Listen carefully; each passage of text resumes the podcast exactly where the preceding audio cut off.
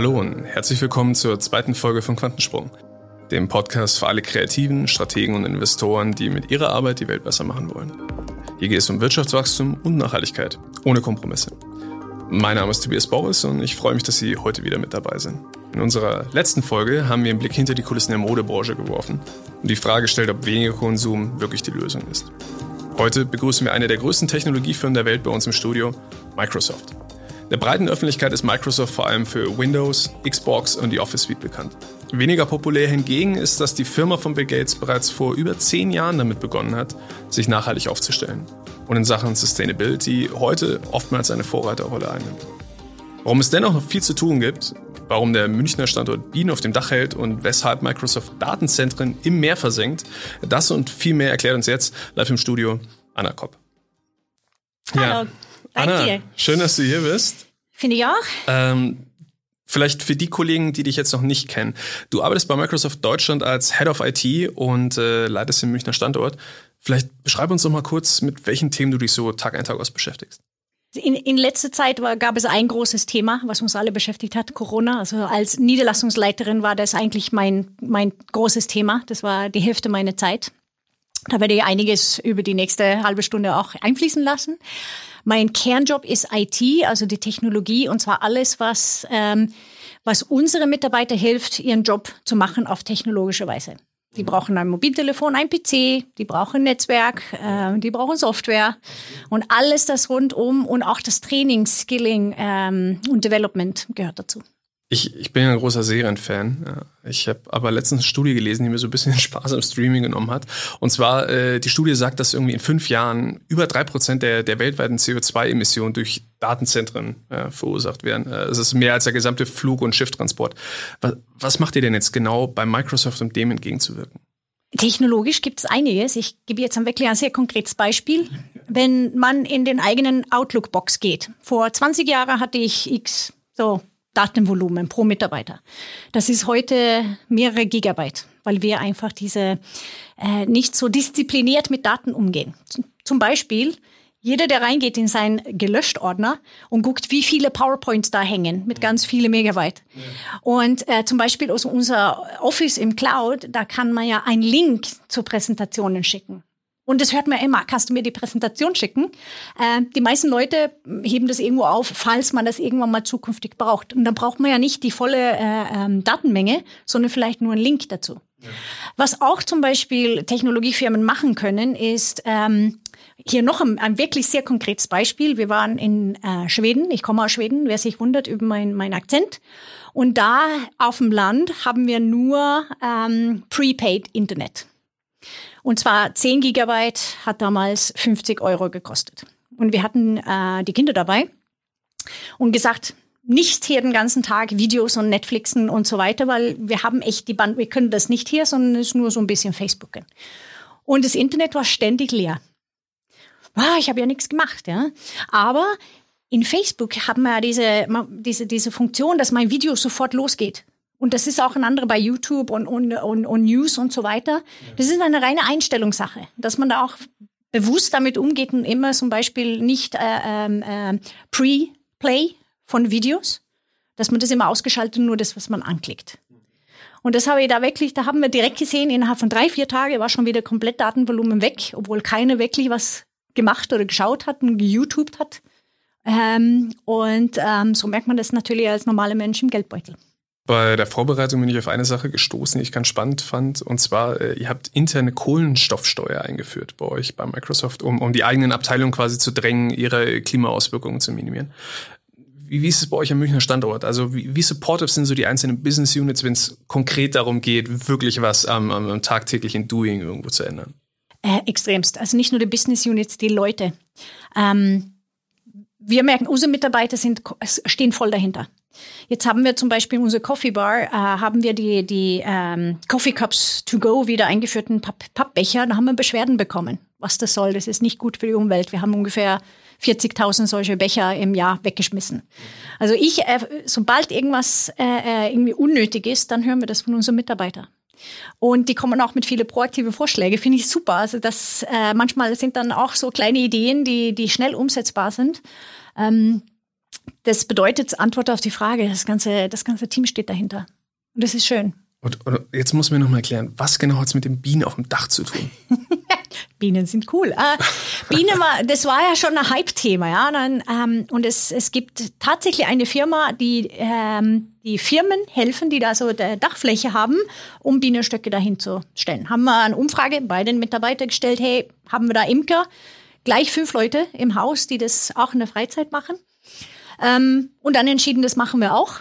Einfach weil das ist ein kleiner Beitrag. Aber was wir dann gemacht haben, wir muss, müssen ja schauen, dass das mit Microsoft einen Bezug hat. Das ist also, äh, wir haben Sensoren. Und auf Azure kann man ja sehen, wie viele Bienen drin sind, wie viele draußen, äh, also der Rein- und Rausfliegverkehr, weil das Sensoren dann schauen, wie, wie die Bienen sich bewegen.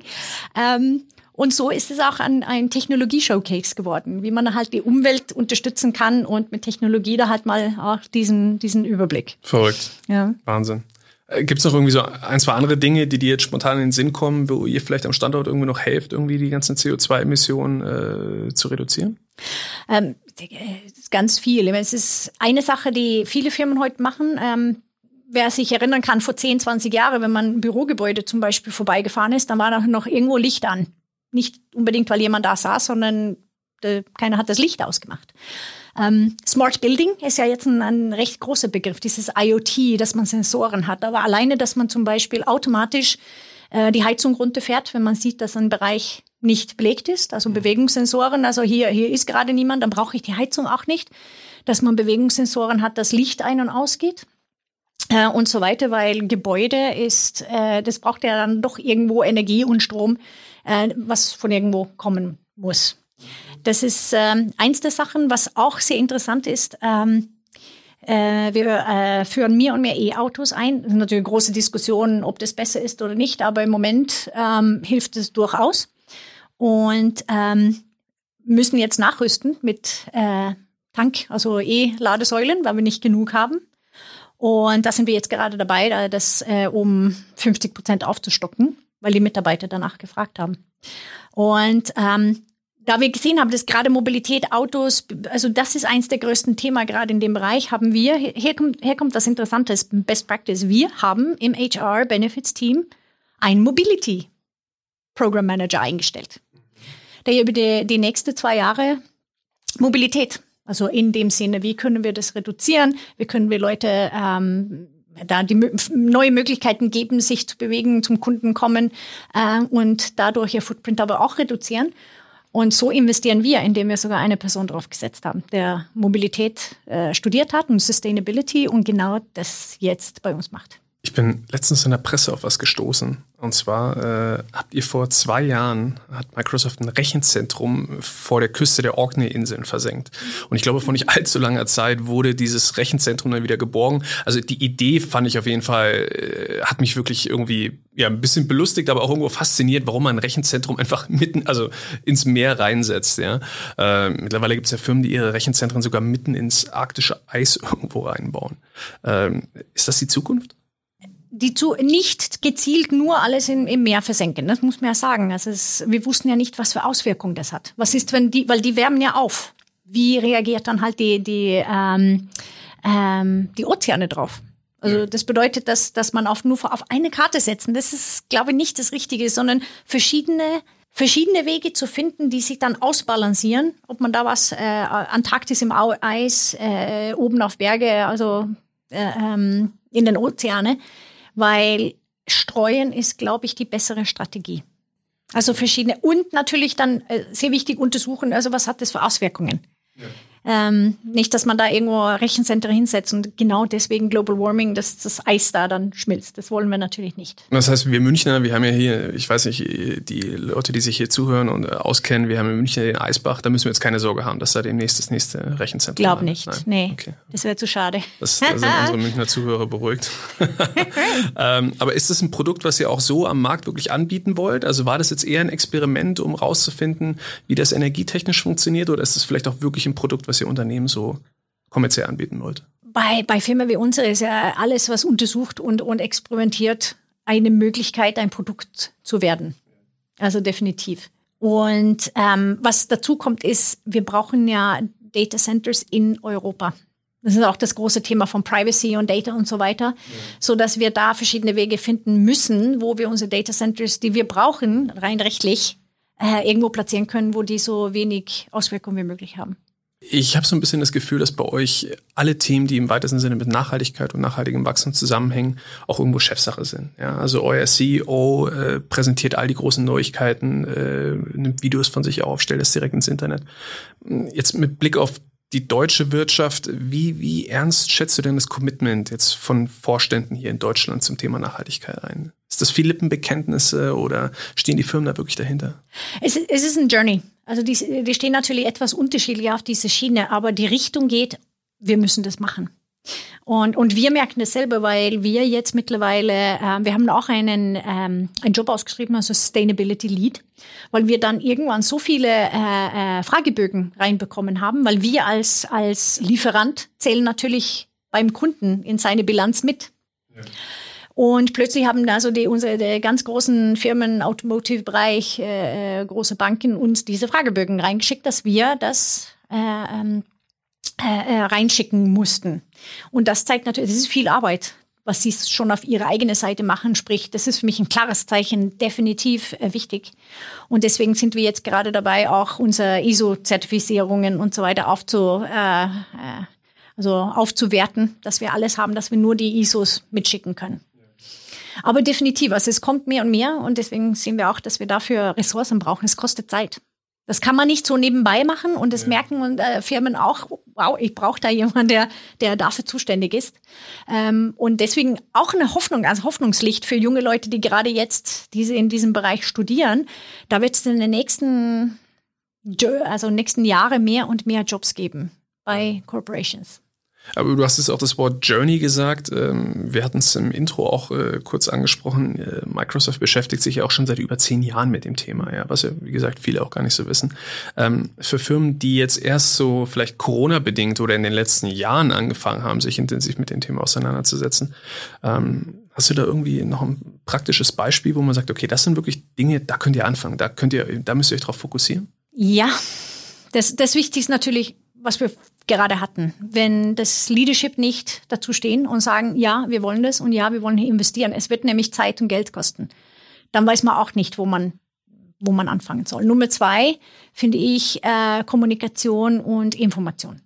Wenn man sich nicht informiert, dann kommt man auch nicht weiter. Ähm, ich finde, dass jeder Mensch, also so als Privatmensch, genau wie in Firmen, die kleinen Sachen setzen oft ein deutliches Zeichen.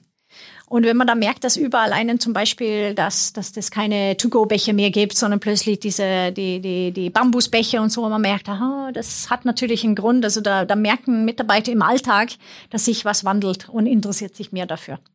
Ähm, und die Mannschaft dafür gewinnen ist natürlich auch wichtig. Ähm, aber am Ende des Tages ist auch so dieser Grundpunkt, ähm, wo stehe ich gerade? Als Firma. Ich, ich muss eine, eine richtig gute Basisanalyse machen. Was gebe ich aus? Was ist mein Footprint? Äh, und wo, was sind die größten Fresser, damit ich da ansetzen kann? Und wenn ich das nicht weiß, dann kann ich überhaupt nicht sagen, wo ich anfangen soll. Macht Sinn. Ähm, du hattest jetzt auch gerade angesprochen, dass ihr natürlich, dass eure CO2-Emissionen auch bei den Partnern und äh, euren Kooperationspartnern mit reinzählen. Jetzt mal umgedreht hört man ja auch oft, dass äh, sag ich mal, der größte Impact global, den jetzt eine große Firma wie Microsoft haben kann auf die Umwelt, nicht nur die Reduktion eurer eigenen CO2-Emissionen ist, sondern vor allem, dass ihr natürlich auch durch eure Marktmacht äh, eine gewisse Sogwirkung entwickelt und so einfach auch andere Unternehmen ich sage jetzt mal, äh, bisschen motivieren könnt, ihre eigenen CO2-Emissionen zu senken, damit man mit euch zusammenarbeiten darf und dergleichen. Ähm, also berücksichtigt ihr das auch bei der, bei der Auswahl eurer Partner wiederum? Ja, und wir, also beide Seiten, unsere Partner und auch unsere Kunden. Und wir merken da umgekehrt, dass die Kunden, wir sind heute da, wo sehr viele Produkte sehr gut sind. Früher hat man das beste Produkt, da war wirklich signifikant best to breed. Heute sind, merkt man, dass in dem Sales-Prozess und Auswahlprozess immer Ethik, also ist man ein ethisches Unternehmen und Sustainability gefragt wird. Was macht ihr da? Weil wenn die Firmen sonst, also wenn der Preis auch ungefähr gleich ist, worauf basieren Leute ihre Entscheidung, mit wem die partnern oder was die kaufen, ist Ethik, Sustainability. Mit Ethik meine ich sowas wie, wie Diversity, Inclusion, also wie äh, äh Firmenkultur, äh, wie man Menschen behandelt. Also es ist wirklich ein Wettbewerbsvorteil ja, auch. Ja. Das, ist definitiv so. Also wir werden gefragt, was, was ist eure CO2-Footprint? Wie viele Frauen habt ihr im Management? Also alle diese Fragen, die werden ja. immer gestellt. Und, und wenn man da eine gute Antwort hat, ähm, äh, dann hat man natürlich einen Vorteil. Ja, äh, ich sag mal, wenn man sich jetzt die, die ganz großen Technologiefirmen auch anguckt, äh, da gibt es natürlich dann auch Unternehmen, die schon ein bisschen weiter sind als andere. Ne? Hat dann schon Auswirkungen. Ähm, das heißt, wenn ihr auch mit Energieunternehmen sprecht, äh, darf man sich das dann auch so vorstellen, dass ihr mit denen entsprechend hart ins Gericht geht? Also wir wissen ja, dass irgendwie 70 Prozent der weltweiten äh, CO2-Emissionen kommen ja aus dem Energiebereich. Das heißt, wie wird der Strom erzeugt, ist die ganz große Frage natürlich auch. Äh, wie, wie darf ich mir da so ein bisschen den, den Umgang vorstellen miteinander? Ich weiß, da gab es ähm, ein recht bekannter Case, was auch, äh, ähm, wir haben einen großen Deal mit, mit einem großen Ölunternehmen in den USA gewonnen. Ja. Ja, das, äh, und die Mitarbeiter haben gesagt, äh, warum arbeiten wir hier mit, mit denen? Ähm, und die Antwort von unserer, also von Satya Nadella und, und sein Leadership-Team war, ähm, es ist wirklich einfacher, miteinander die Welt zu verändern, als mit Exklusion. Weil wenn wir mit drin im Boot sitzen, dann können wir das auch verändern und gemeinsam die richtige Richtung gehen. Ähm, und deswegen ist es, ähm, ist es äh, die, die offizielle Antwort da ganz klar, was hat er auch gesagt hat, dass das miteinander geht's besser. Und man muss die Sachen auch ansprechen dürfen. Es ist, darf ja nicht totgeschwiegen werden. Und deswegen ist es, äh, je nachdem jetzt, wie jedes einzelne Sales-Team die, die äh, Utilities dann behandelt, das, das ist natürlich unterschiedlich, aber es gehört zur Diskussion, definitiv. Was wir in den vergangenen Monaten ja auch äh, jetzt häufiger gesehen haben im Rahmen der ganzen Corona-Situation, dass immer mehr sagen wir, Demonstrationen stattgefunden haben, bei dem auch verschiedene Verschwörungstheorien irgendwo mit auf den Plan kamen. Ähm, einzelne davon drehen sich ja auch tatsächlich um euren Gründer Bill Gates. Äh, ich habe auch letztens eine Studie gelesen, die mir offen gestanden so ein bisschen, äh, die mich schockiert hat. Das war so eine Yahoo News, YouGov-Studie, da kam raus, dass irgendwie fast einer von drei Amerikanern an, an irgendeine Verschwörungstheorie äh, in dem Bezug glaubt, ja, was irgendwas mit Impfen zu tun hat und dergleichen. Müssen wir jetzt, glaube ich, nicht im Detail darauf eingehen, aber für jemanden wie dich, ja, der bei Microsoft arbeitet, wie, wie stehst du denn dieser ganzen Bewegung gegenüber? Ich meine, beschäftigt euch das bei der Arbeit oder? Schick sie zu mir. Schick. Ich habe das äh, irgendwann mal angeschaut, weil also Bill Gates ist ja äh, mittlerweile nicht mehr bei der Firma, ist ja bei seiner äh, Bill and Melinda Gates äh, Foundation, wo, wo er eigentlich nur Wohltätigkeit macht. Und da ging es ja vor allem um dieses, ja, was, dass der Bill Gates will uns ja alle chippen. Äh, deswegen äh, hier kei keine Impfungen machen, weil Bill Gates und diese Weltbeschwörung. Aber ich alleine, wenn man das noch schon technologisch mit zwei, drei Fragen, also ich habe mehrere Leute da äh, sofort umgedreht. Also ja, okay, stimmt. A, wie klein muss ein Chip sein, dass das durch so eine Spritze, dass ich unbewusst äh, das in meinen Körper bekomme. Okay, sehr klein gibt's noch nicht die Technologie und wenn, dann wäre es wahrscheinlich super teuer. Nummer zwei, okay, soll das senden? Viele Leute ja, glauben ja, dass da, da sendet es so ein Signal, vielleicht dann. Ne? Okay, wie klein muss die Batterie sein und wie schnell ist die leer, wenn die sendet? Weil mein Mobiltelefon ist innerhalb von zwei Tagen leer, muss ich wieder so ähm, ja, tanken. Und wie soll dann so ein winziges mikroskopisches Nanochip, was hat für Batterie? Äh, ja, mm, okay, nee, soll nicht senden, soll nur gescannt werden. Okay, RFID. Wenn ich im Supermarkt muss ich ja sowas von meine Karte an den, also an, an diesen Laser, damit es überhaupt das Signal wie soll so ein Chip, äh, was Tausende von Dollar kostet, bei LKW-Fahrer Helmut aus Bad Tölz, der hat es jetzt dann, okay, was soll das dann tracken? Und warum sollte jemand das machen? Ja, um uns zu überwachen. Ja, aber warum sollte jemand das machen wollen und wie kommt dann überhaupt diese Leser da? Und so, wenn man diese, alle diese so Schritt für Schritt, so, ja. da kann ich ewig lang machen, wenn, wenn die Gegenfragen kommen, so, ja, mh, mm, ja, mm, also, es ist wirklich ein, ein Riesenblödsinn. Ähm, und ich glaube, dass die andere Seite, die psychologische jetzt, dieses Conspiracy, wir wissen so viel nicht. Das ist, äh, das eine Sache ist ganz sicher, wenn es um Corona geht, ist, dass wir nicht sicher sind. Wir wissen noch nicht genug. Und wenn Unsicherheit da ist, das ist, wenn Leute dann versuchen, Antworten zu finden. Und je nachdem, wie man so angehaucht ist, sucht man die vielleicht äh, an der falschen Stelle. Ja, das ist gut möglich. Ähm, Was wir tatsächlich wissen, und ich glaube, das darf man an der Stelle auch nochmal guten Gewissens äh, erwähnen, ist, dass die Bill und Melinda Gates Foundation, von der du gesprochen hast, die hat äh, allein jetzt der WHO 250 Millionen Dollar äh, zur Bekämpfung von Corona zur Verfügung gestellt. Ähm, ich glaube, das darf man auch mal so ein bisschen für sich stehen lassen. Ähm, beim ganzen Thema Nachhaltigkeit jetzt auch vielleicht für dich auch persönlich, ähm, wo ziehst du denn eigentlich die Grenze? Also ich, ich kann mir vorstellen, dass man da auch manchmal emotional so ein bisschen hin und her gerissen ist zwischen, ich möchte irgendwas Gutes tun der Welt, ich möchte was zurückgeben, gleichzeitig will man sein eigenes Leben auch nicht komplett umkrempeln. Was hast du persönlich für dich so einen Weg gefunden? Wo, wo, wo ist die Grenze oder wo, wie ziehst du einen Strich? Oh, das ist eine super Frage. Ähm, ich tue sehr viel. Ähm, äh, ich muss mir jetzt den, den Teil 1 von diesem Podcast unbedingt nach, äh, nachher anhören, weil äh, da ging es ja um Textil, äh, habe ich mitbekommen. Das ist zum Beispiel hier so die Modeindustrie und so weiter. Da ich habe für mich entschieden, dass, ähm, dass ich darauf achte, weil die Textilindustrie wirklich äh, äh, zum Teil auch so sehr viel Schäden anrichten, aber man kann auch viel machen. Hier ein ähm, Geheimtipp ist natürlich Spenden und, und Weiterverkaufen von äh, benutzter Kleidung. Ich kaufe auch sehr viel. Hier kommt der Tipp für die, für die, für die Damen. Ähm, auf Ebay gehen und dann, äh, man muss sich mit den Suchkriterien ein bisschen auseinandersetzen, dann aus USA mitgebracht. Hm. Das ist nämlich, was passiert ist, der, der Mann fährt nach USA, die Frau sagt, du musst ins Outlet und Calvin Klein, Tommy Hilfiger und die ganzen Sachen kaufen. Hier sind meine Größen auf einem Zettel, aber die USA-Größen sind ganz anders. Und es ist erstaunlich, wie viel dann, ah, ist ja zu schade, dieses Designerstück jetzt in der, in der Altkleide zu geben. Äh, und deswegen verkaufe ich das auf Ebay. Super Tipp. Ähm, Nummer zwei bei mir ist, ist mein Zuhause. Also ich habe ein Effizienzhaus aus Holz mit 70 Zentimeter dicke Wände. Ich habe 400 Euro Heizkosten für Heizung und Warmwasser im Jahr. Das war uns wichtig, wo wir gebaut haben. Äh, und äh, mit Photovoltaik, damit wir auch äh, Strom einspeisen.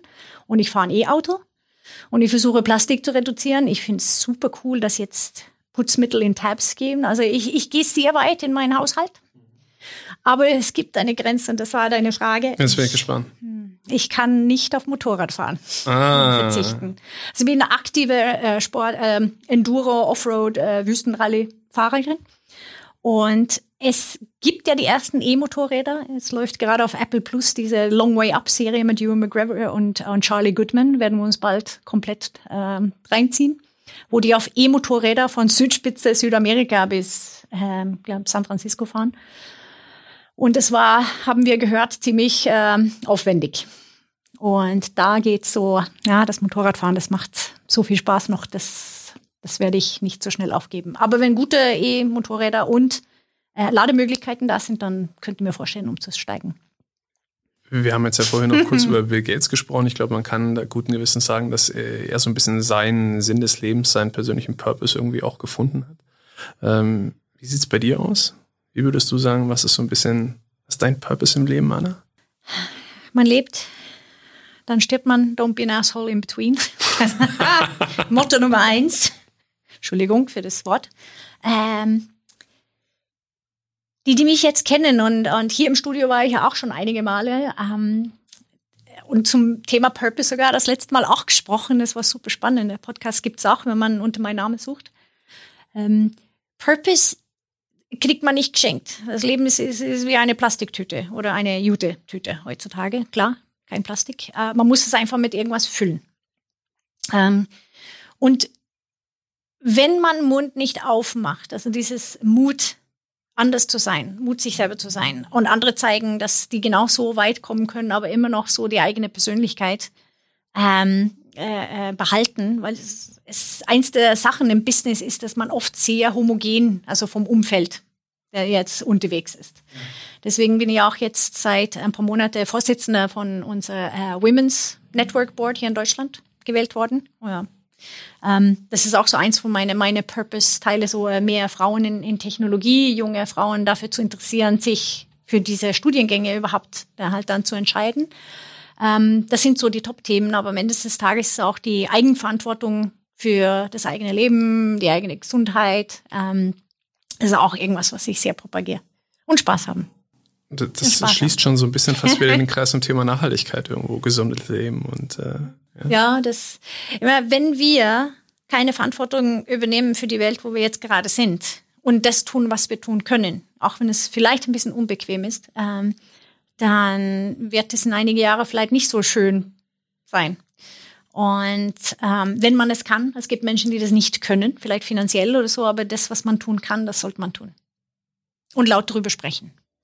Absolut. Und das ist genau das, was wir heute gemacht haben. Anna, vielen Dank für deine Offenheit, danke für deine Zeit. Gerne. Das war's jetzt auch für heute. Ich hoffe, wir konnten euch da draußen äh, den einen oder anderen Einblick geben rund um das Thema nachhaltiges Wachstum. Heute mit Blick auf den Technologiesektor und ja, wir freuen uns, wenn ihr auch das nächste Mal wieder reinhört. Dankeschön. Bis dann. Tschüss.